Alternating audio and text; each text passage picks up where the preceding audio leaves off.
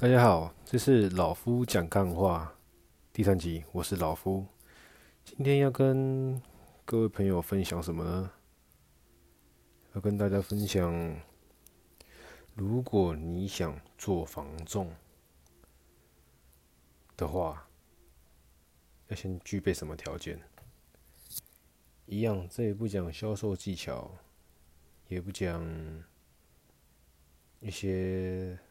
什么特殊案例？我们就讲很单纯。你今天想要换工作，或者是你今天刚出社会，想要来试试看房仲哦，这个行业，你要有先有什么条件啊？第一个，不动产营业员证照，这个通常一般的双倍啦，新房屋跟永庆房屋应该会。辅导新进同仁去取得这张证照，很简单，书背背就好了。所以不会像金融业需要考一堆有的没的证照。哦，所以证照的东西就这样。那心态面呢？心态面的话，你要先问问自己，你是不是一个好演员？还有，你能不能吃苦？所谓吃苦，不是说你真的会很累啊，或者是压力很大，因为你刚进去，刚进进去房仲啊，那，吃螺丝，刚进房仲业的每一个人，多半前期都会比较辛苦一点。他的辛苦度跟不是那种各行各业。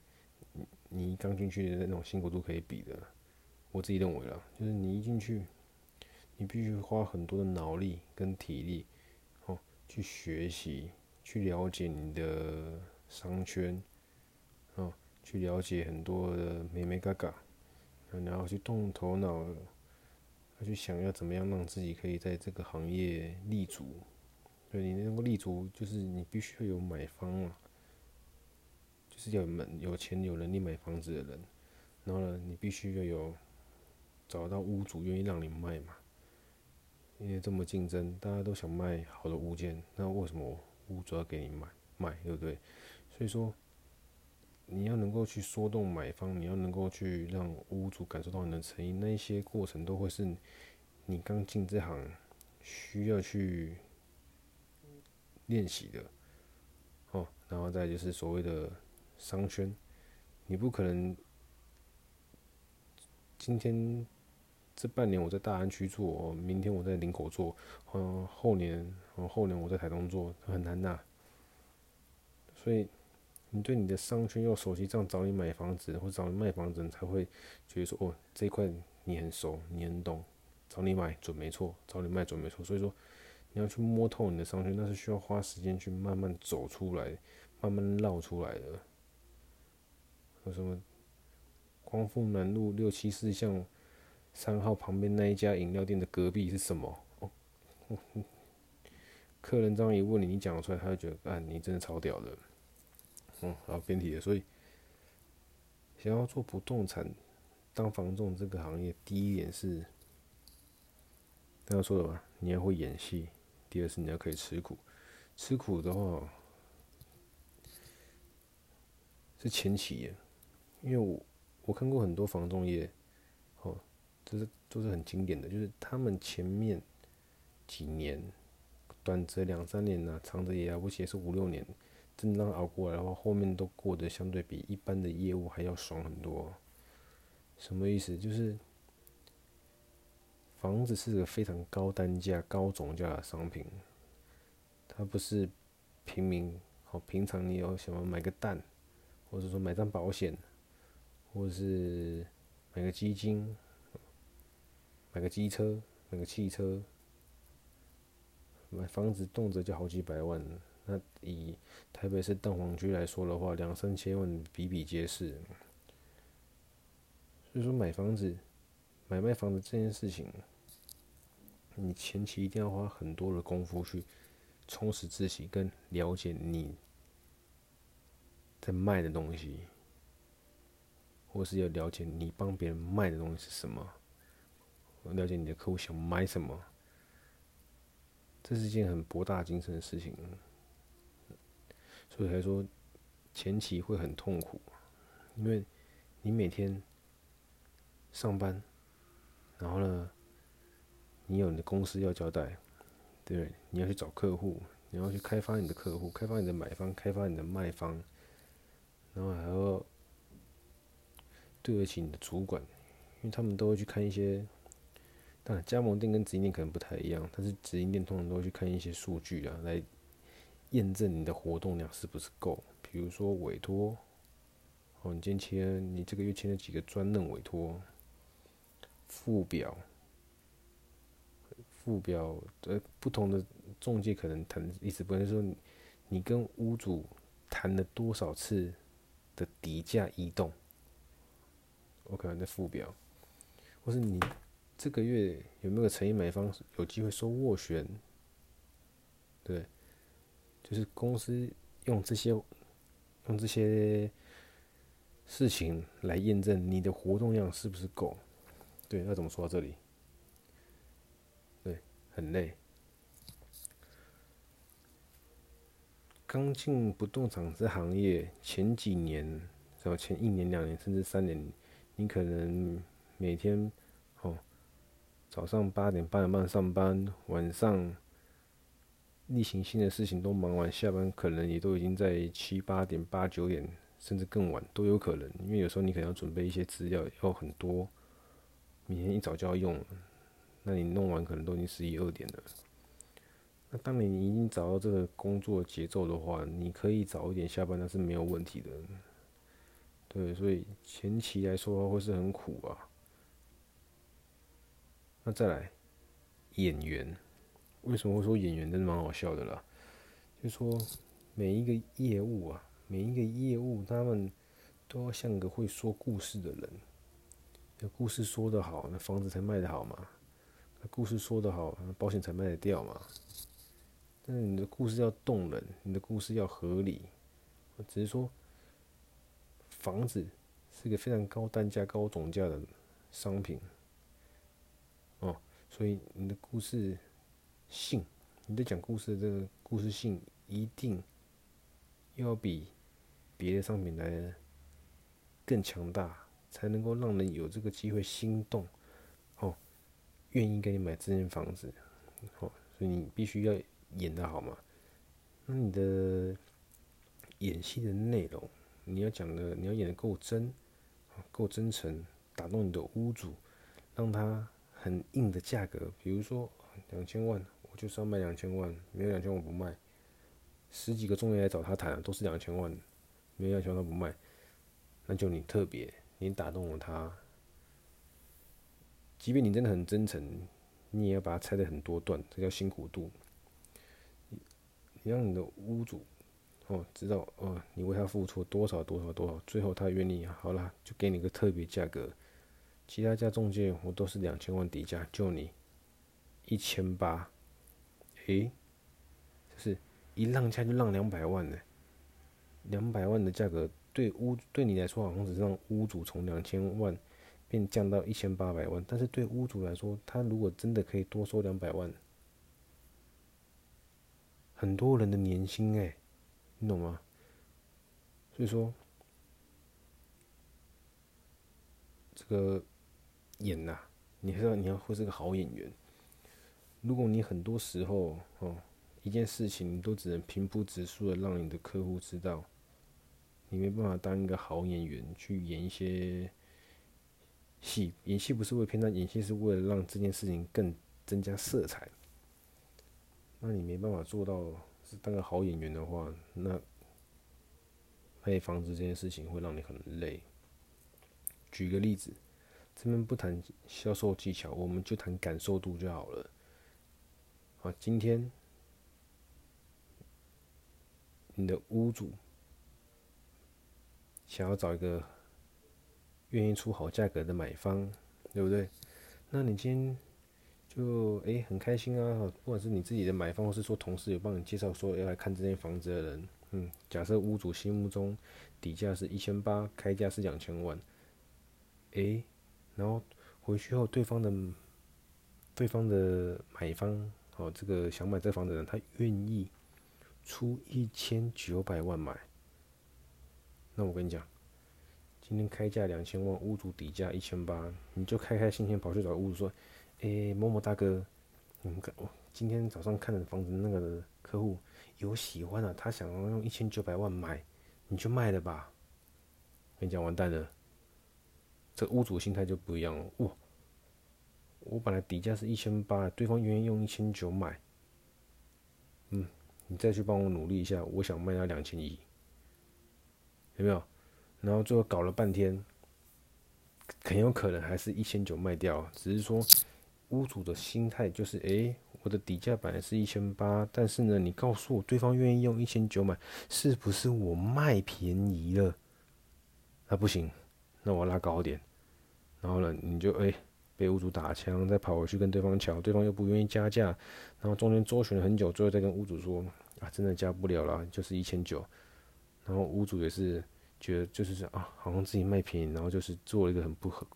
屋主也是卖给你没错，让让让这件事情成交，只是屋主就觉得说哦，这个业务很不积极，我这个业务很不专业，我这个业务很不为我想，明明可以多卖的，最后只让我卖一千九。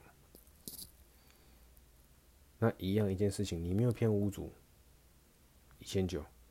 今天我们重来一遍，今天屋。屋主的房子开价两千万，底价一千八。早上买方看完的房子呢，愿意用一千九买。但是呢，你得知这件事情的时候呢，你先跑去找屋主说：“某某大哥，今天早上看那个屋客户，他看的非常非常的喜欢哦，不管是格局、面向、座位、风水，他都非常满意。”只不过价格的部分呢，他参考了实价登录啊，还是什么什么左邻右舍微博，最后那个买方只愿意用一千七买。诶、这个时候屋主就想法就不太一样喽。诶、他用一千七买，那我底价是一千八，那你知道我底价一千八吗？屋主就想说，哎，你就知道我底价一千八，一千七我不可能卖啦，你就跟他说不用了啦，然后。这个时候你就啊，大哥，好了，我再去跟他讲一下，我请我同事去跟他说，一千七屋主真的不可能卖，就请他别想了。那我再帮你找新的买家，好，然后大哥就会想说，哦，算了嘛，对不对？那这个时候呢，您你就可能跟同事演一场戏，隔了一天，或者说隔了半天，到晚上要去找屋主，哎，孟大哥。那个买方他真的很喜欢，所以他愿意加价。哦，屋主一听眼睛一亮，哇，他愿意加价，加多少？买房子加就要就要比较帅一点的哦。他本来出一千七，他现在愿意加到一七三零，或者是一七五零，但是看看你们怎么演嘛，对不对？那这个时候屋主讲说，诶，离一千八有点近了哦。那对方也愿意加价，我是不是该让步了呢？对，有些屋主会这样想嘛，对，那最后你遇到一个好的中介，他不会让你让步，他只会说让这一段，一千七到一千九的过程多演个一两天，增加自己的辛苦度，来让屋主觉得说，哦，我不是天下掉一千九百万下来，是这个业务很认真的帮我去跟对方谈，从从一千七谈到一八五零，或是一千九都好，反正就是是有过程的。这过程是可以演出来的。我们没有骗屋主，对方愿意出到一千九，只是我们把它拆解了很多个细节，让屋主感觉说：“哦，你们房仲很辛苦。”那当然，我这只是举一个好像很完美的例子给大家做个分享，并不一定每个 case 都这么样快乐。就是我今天开个房子，然后买方就愿意出超高价来买，多半买方不会是这个样子的，好不好？这边只是要让大家提到说。你如果想要做一个房仲，因为它是非常高单价的商品，你必须要比所有业务都还要会演戏，而且要够动人、够诚恳。因为房子动辄几百万、几千万的，你演的没办法让屋主或是买方动心的话，那个加价减价的空间就不大了，那要成就难成了，懂吗？对，这边就跟大家分享一下说，如果要做房仲的话，很简单，找一个你喜欢的品牌，他们的佣金方式、算的方式你可以接受，那就去，因为考不动产营业员很简单。那你要问自己，不管是要转行还是要刚出社想要做房仲，你就问自己，你经得起操吗？你是个好演员吗？如果你是个好演员又经得起操的话，那我告诉你，你可以来挑战房仲百万年薪，那不是问题。我没有那么厉害啦，但是我可以把一些想要在网络上打字啊，寻找说。房仲要干嘛？房仲会多累？那些朋友们，他们想知道当房仲要准备什么的话，我可以听听看我自己，就是很简单的一个概念。你只要够会耐、够耐、够够耐操，你是个好演员，那你就可以去挑战房仲。因为房仲很多人都是前面做个两三个月，就觉得哦，好累好累，压力好大，我不做了。嗯或者是哦，好烦啊，找不到客户啊，下雨天也要在外面，那回来鞋子都湿湿的，我不做了。或者是就去找屋主，然后被泼个被泼个冷水，被臭干打给我不做了。在外面发传单，哦，发一些就是那那个 DM 给给路上的人，然后人家斜眼看你，你就干，我备受歧视，我不做了。对，你要知道，你只要够耐操，然后再，你会是个好演员，那你就可以挑战房仲。因为真的有很多房仲，在去年、今年捞得盆满钵满。那你说未来有没有机会？未来还是有机会，因为行行出状元嘛。就是，如果你想要做房仲，你好奇房仲在干嘛，需要准备什么东西？那我告诉你，记得你耐操，会当演员，你就会去挑战了，好吗？下面跟大家分享一则。小故事，因为刚好是最近老夫周围发生的。我有个朋友也是卖房子的，嗯，我们就叫他用个代号来代代替他好了。这个房仲的朋友，我们就叫小红。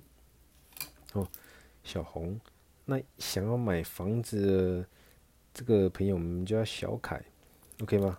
哦，那事情是这样子，在大概半年前吧。小凯让小红知道说他想要买个房子，然后呢，大概规格是怎么样，价钱是多少，哦，在哪个区域？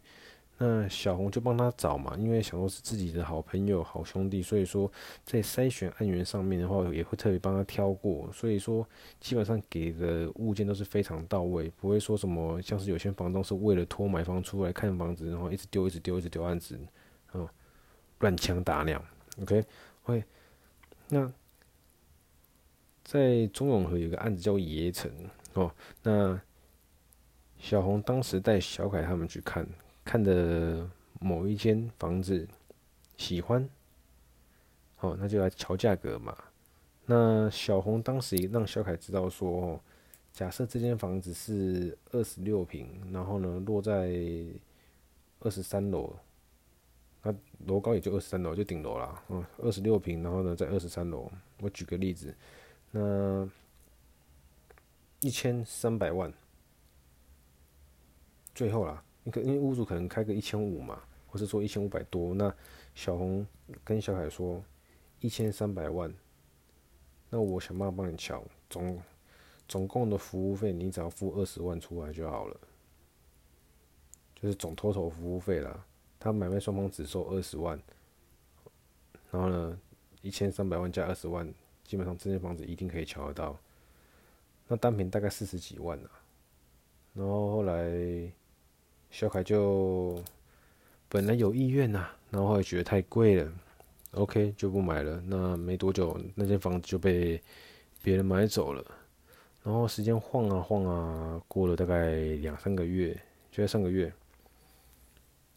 小凯买房子了，也买在爷城，同样的面相，同样的平数，上次是一千三百二十万，非常有机会可以买到，并且还有子母车位，哎，更正，并且还有车位，含车位一千三百二十万，二十六平，顶楼。当然吃高了会更棒了，顶楼就会有些抗拒嘛。不过没关系，重点来了，小凯在上个月跟别人买了一个房子，盐埕，二十六平，然后呢楼高比较低，大概在这个他们那个社区的一半高而已吧，也算高了。不过就是楼高比较低，平数一样，面向一样，没有车位。诶，小凯买多少？小凯买了一千五百二十万，不含车位。哇哦！我听小红没讲错话，这就大概创了近年来这一年来的该社区历史新高。诶，那就奇怪了啊。对，你说是小红能力不足吗？呃，我觉得不是，我自己个人觉得啊，只是小红她当初跟小凯是好朋友、好兄弟，所以说在很多事、很多细节上，他少演的戏。结果呢，也因为他觉得不需要对朋友这个样子，然后少演一点戏，那朋友就没有买到那个便宜的，反而用更高价去买贵的，然后还没有车位。当然，我是觉得蛮好笑的啦。就是，诶，明明当时有便宜的你不买，那现在还买一件比较贵的，因为你很喜欢，对吧？两件很喜欢，因为第一件喜欢，所以小凯愿意去谈价格。啊，第二件也也是喜欢，所以不想错过。那我不知道后来小凯另外一边的房东是怎么样让他把价钱加加加加上去的，然后最后买了一个算是社区的高价。那也没关系啊，反正买卖双方开心就好了嘛，对不对？诶，买方开心，卖方开心，啊，屋主也开心。为什么？因为屋主想要的十拿，屋主来讲十拿了，屋主想要的十拿，他有拿到，呃？那小凯就默默的帮屋主付了服务费嘛。我们换个方向讲，是这个样子嘛。所以说。在这件事情里面，小凯聪明吗？我觉得没那么聪明。那小红不认真吗？我觉得他很认真，只是他忘记了做房仲。第一件事情什么？要吃苦，他有。哦，那第二件事情呢？要当个好演员，他忘记他是个演员了。所以说，这边是可惜的地方啊。对，那小故事就分享到这里哦。那看如果大家有什么想要跟我讨论的，可以留言给我，或者是写信给我都可以。那如果看到的话，我会再做回复，好吗？那今天先这样子啊，大家拜拜。